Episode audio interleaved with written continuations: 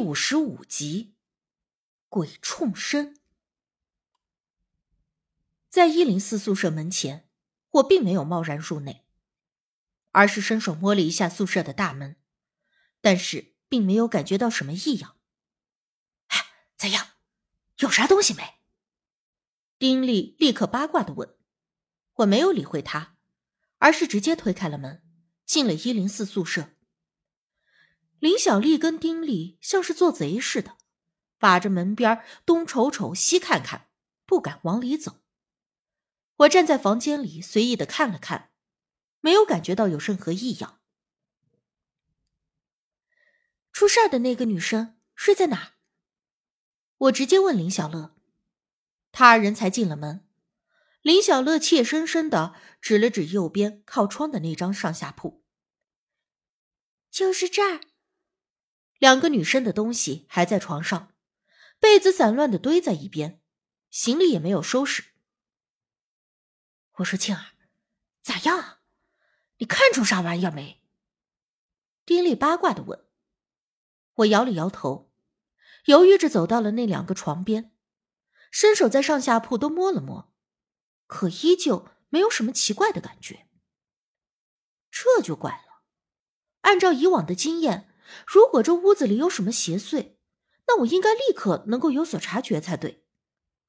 不论是气味还是身体上的异样寒凉，多少都应该有点什么才对。可是眼下这宿舍里是乱了点可也没有什么不干净的邪祟冤孽啊。那为什么那两个女生会接连出事儿呢？而且还是上下铺。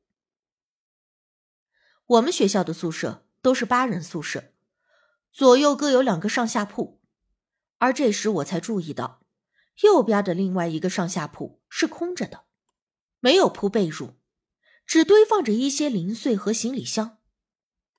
这两张床没人住，我问林小乐。嗯，是的，这两张床一直都空着的，我们几个人就随便放点杂物什么的。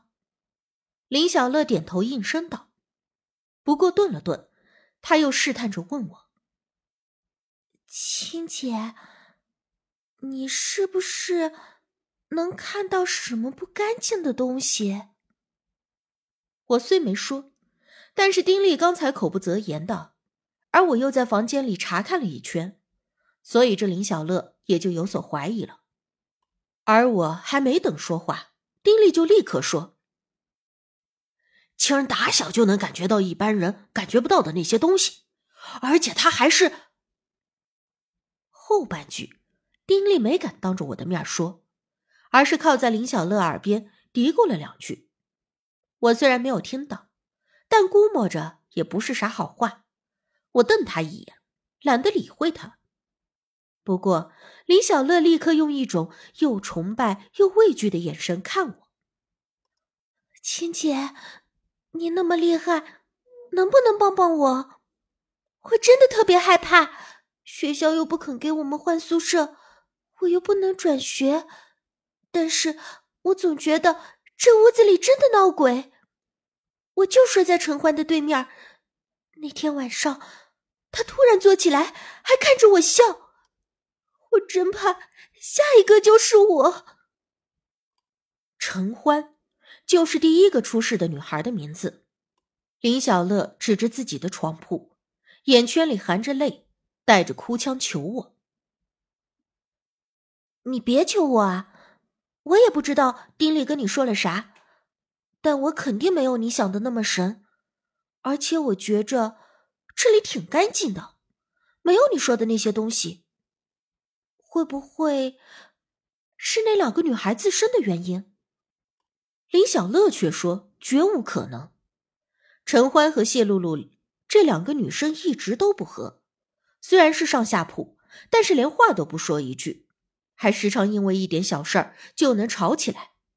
两个人毫无交集，甚至可以算是仇人了，怎么可能像计划好的一起出事儿呢？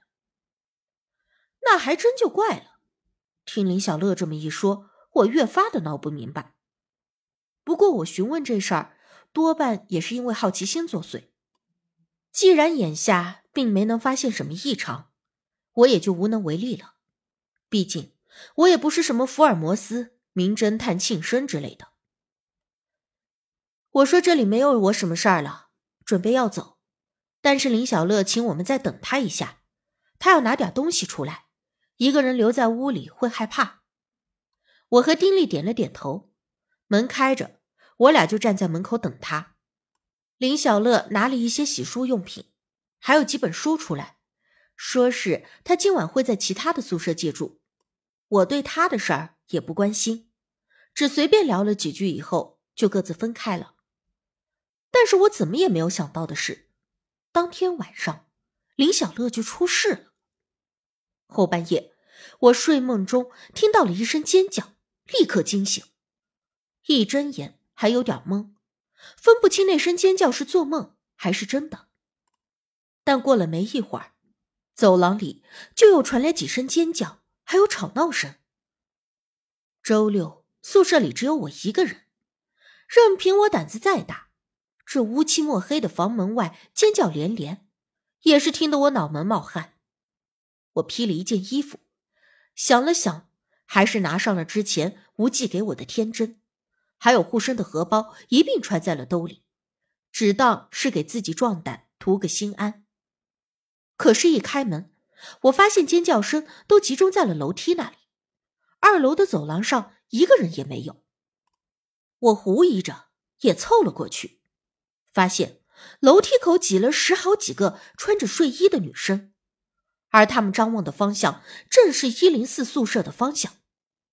我寻思着，难道真的又出事儿了？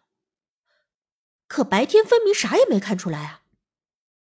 这么想着，我挤到了人群前头，发现一零四宿舍门口竟然有好些血，里面还传来了叮铃咣啷的声音，不知道在闹腾啥。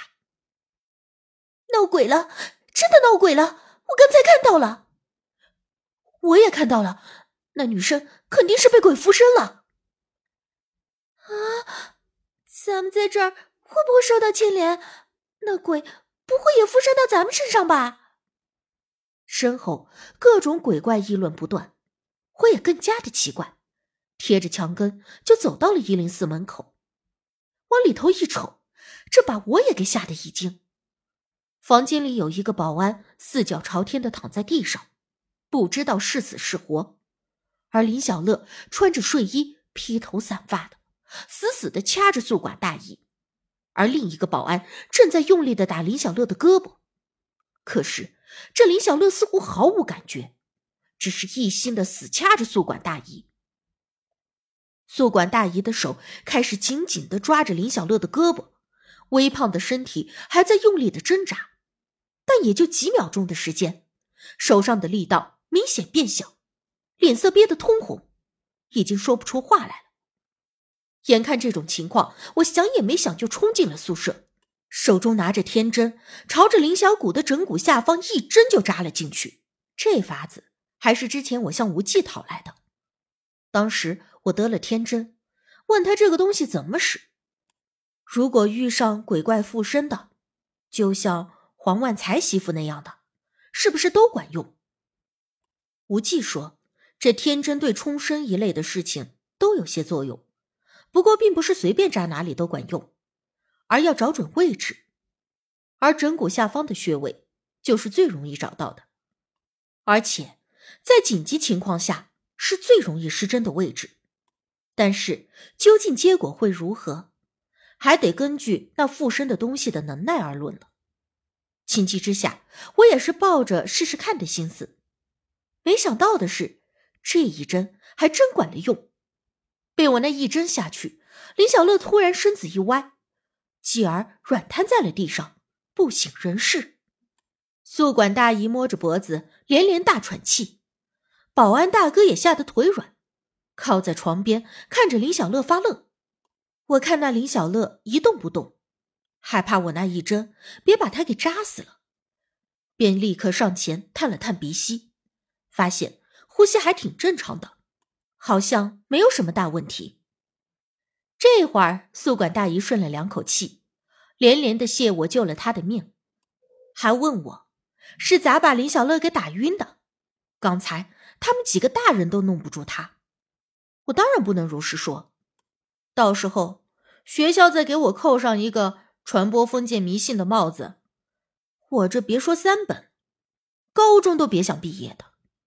于是我就只是含糊了两句，说我就是看着电视里都是打后脑勺，所以一着急就试了试，没想到就管用了。宿管大姨和保安都狐疑的半信半疑。保安说他刚才打了好几下，可是都没管用啊。哦，可能是你一着急就没找准地方，我这一下子正好碰巧了。不过还是先别说这些了，先把人送医院去吧。我指着地上四脚朝天的两位，立刻转移了话题。后来救护车来了。把林小乐和晕了的保安送去了医院。救护人员走的时候还说：“你们学校这是咋的啦？怎么连着三天大半夜的都有人受伤啊？”彼时，我回头看了看一零四宿舍的方向。刚才在宿舍的时候，我分明有了一丝异样的感觉。